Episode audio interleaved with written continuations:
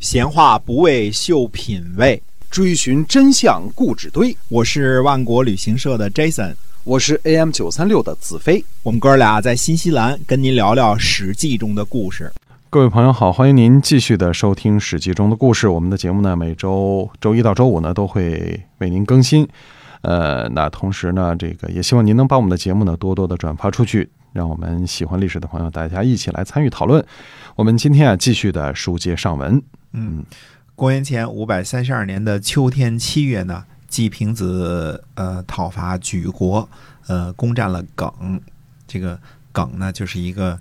呃更替的更加一个耳刀啊，或者叫耿大啊更的更啊，加尔刀就表示是地名，是就是一个地方哈，对，就是啊一个地方。嗯，嗯，呃说起这个“更”，其实这个字儿应该，呃，在这个时间的时候应该念“经”啊。我们说，呃，呃，三更天儿、五三更更天儿、大啊、经哈，起五更睡半夜啊哎，这这个个大经啊。嗯，但是好像这个词儿呢，这个约定俗成，现在人们都都念“更”了，好像嗯这个“更”也是一个，其实。呃，中国语文就是这样的啊，就是约定俗成了，我们就把它改了，对，对吧？因为以前说证据确凿，对吧？哎现在叫证据确凿啊，那对凿慢慢约定俗成了，它也成了一个呃正式的念法了。因为它本身就是人人创造出来的工具，就是人怎么方便，他就就给他怎么改了对哈。，嗯以前这个成语叫揠苗助长，现在都叫拔拔苗助助长了拔拔对嗯也行啊，拔拔是吧？ 反正就是啊就就就是那意思吧。哎，对，就是说，所以说，呃，五更天或者五更天，呃也也差强人意啊，嗯念着有点不那么顺溜，但是也差强人意啊。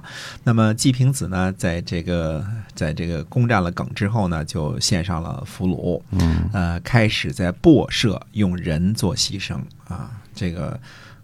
耿呢，位于今天的山东沂水，博社呢就是殷商形式的土地庙。啊啊，说这个，呃，在当时啊，春秋战国时期，这个祭祀啊，这个最主要的祭祀呢，就是，呃，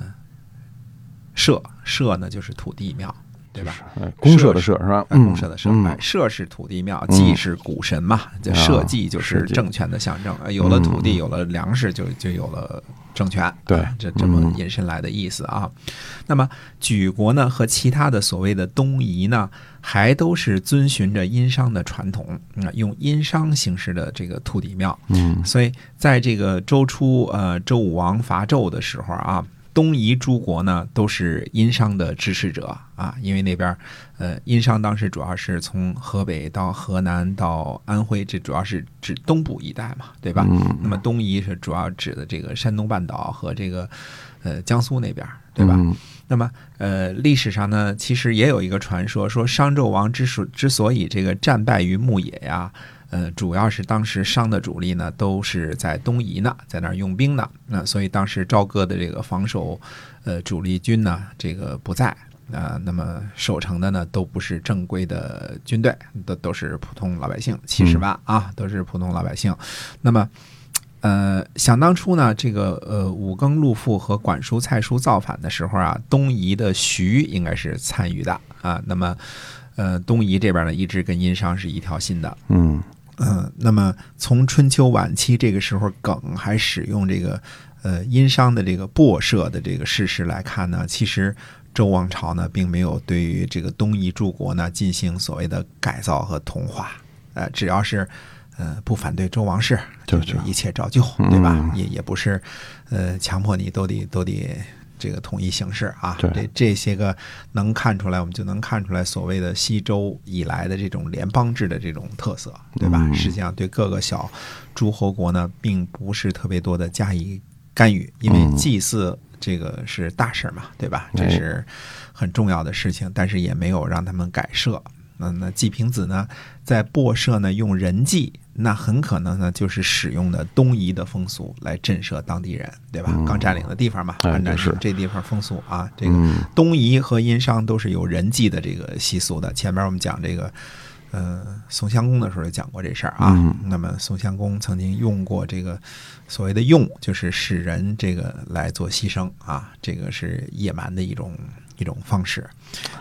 当时呢，这个臧孙和啊，鲁国的臧孙和呢，在齐国流亡。那他听见这事儿之后呢，就说呢，他说：“周公啊，将会不再享用鲁国的祭祀了吧？”周公呢只享用合乎道义的祭祀，鲁国呢不讲道义。《诗经》里边说呢，先王德教分明，让人民呢不能轻薄礼仪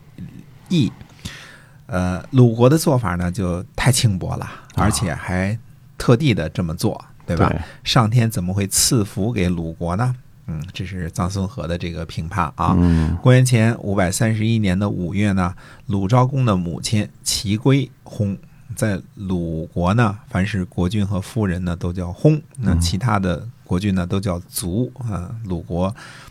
高一级，因为因为 这个是这个春秋是记得鲁国的这个春秋嘛，是以对鲁国这个纪年为记的，主要是写鲁国的这个故事嘛，嗯对吧？？那么鲁国呢，呃，在比普呢进行大搜，大搜就是嗯打猎啊，打猎的意思啊，嗯出动军队去打猎啊。那么五月份呢，大搜呢妨害农时，而且呢，呃，这个打猎呢是属于娱乐性质的嘛，嗯对吧？属于 entertainment。对，呃，在国君母亲这个丧期呢，用来打猎呢，这事儿呢，《史记》记载说呢，说是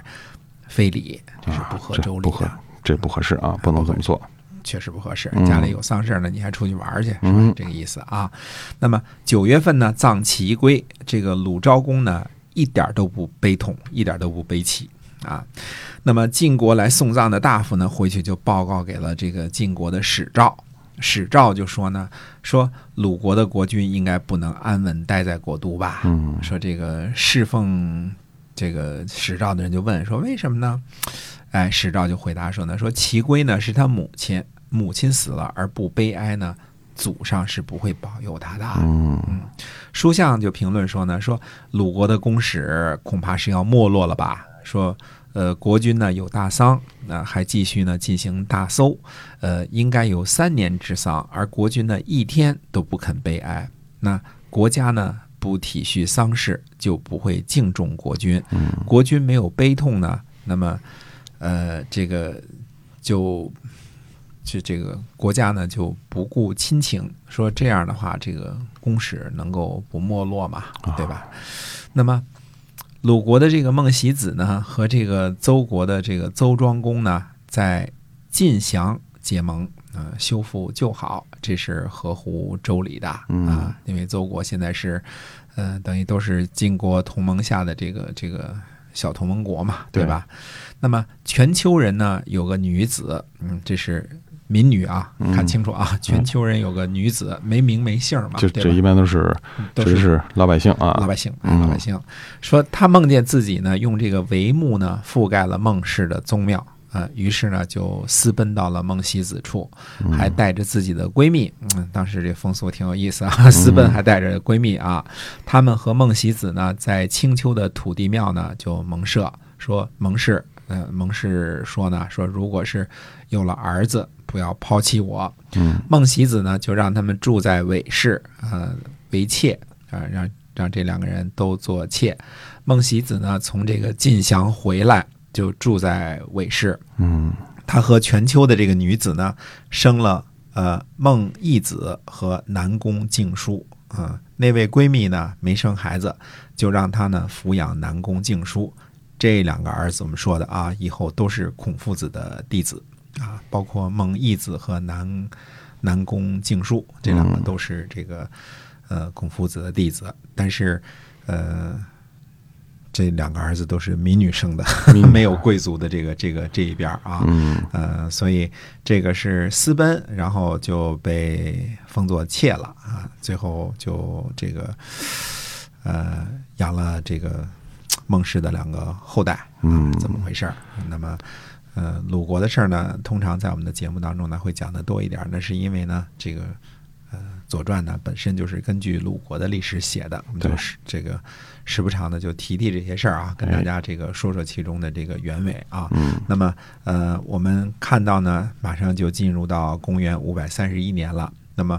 公元前五百三十一年呢，有一个大的诸侯啊、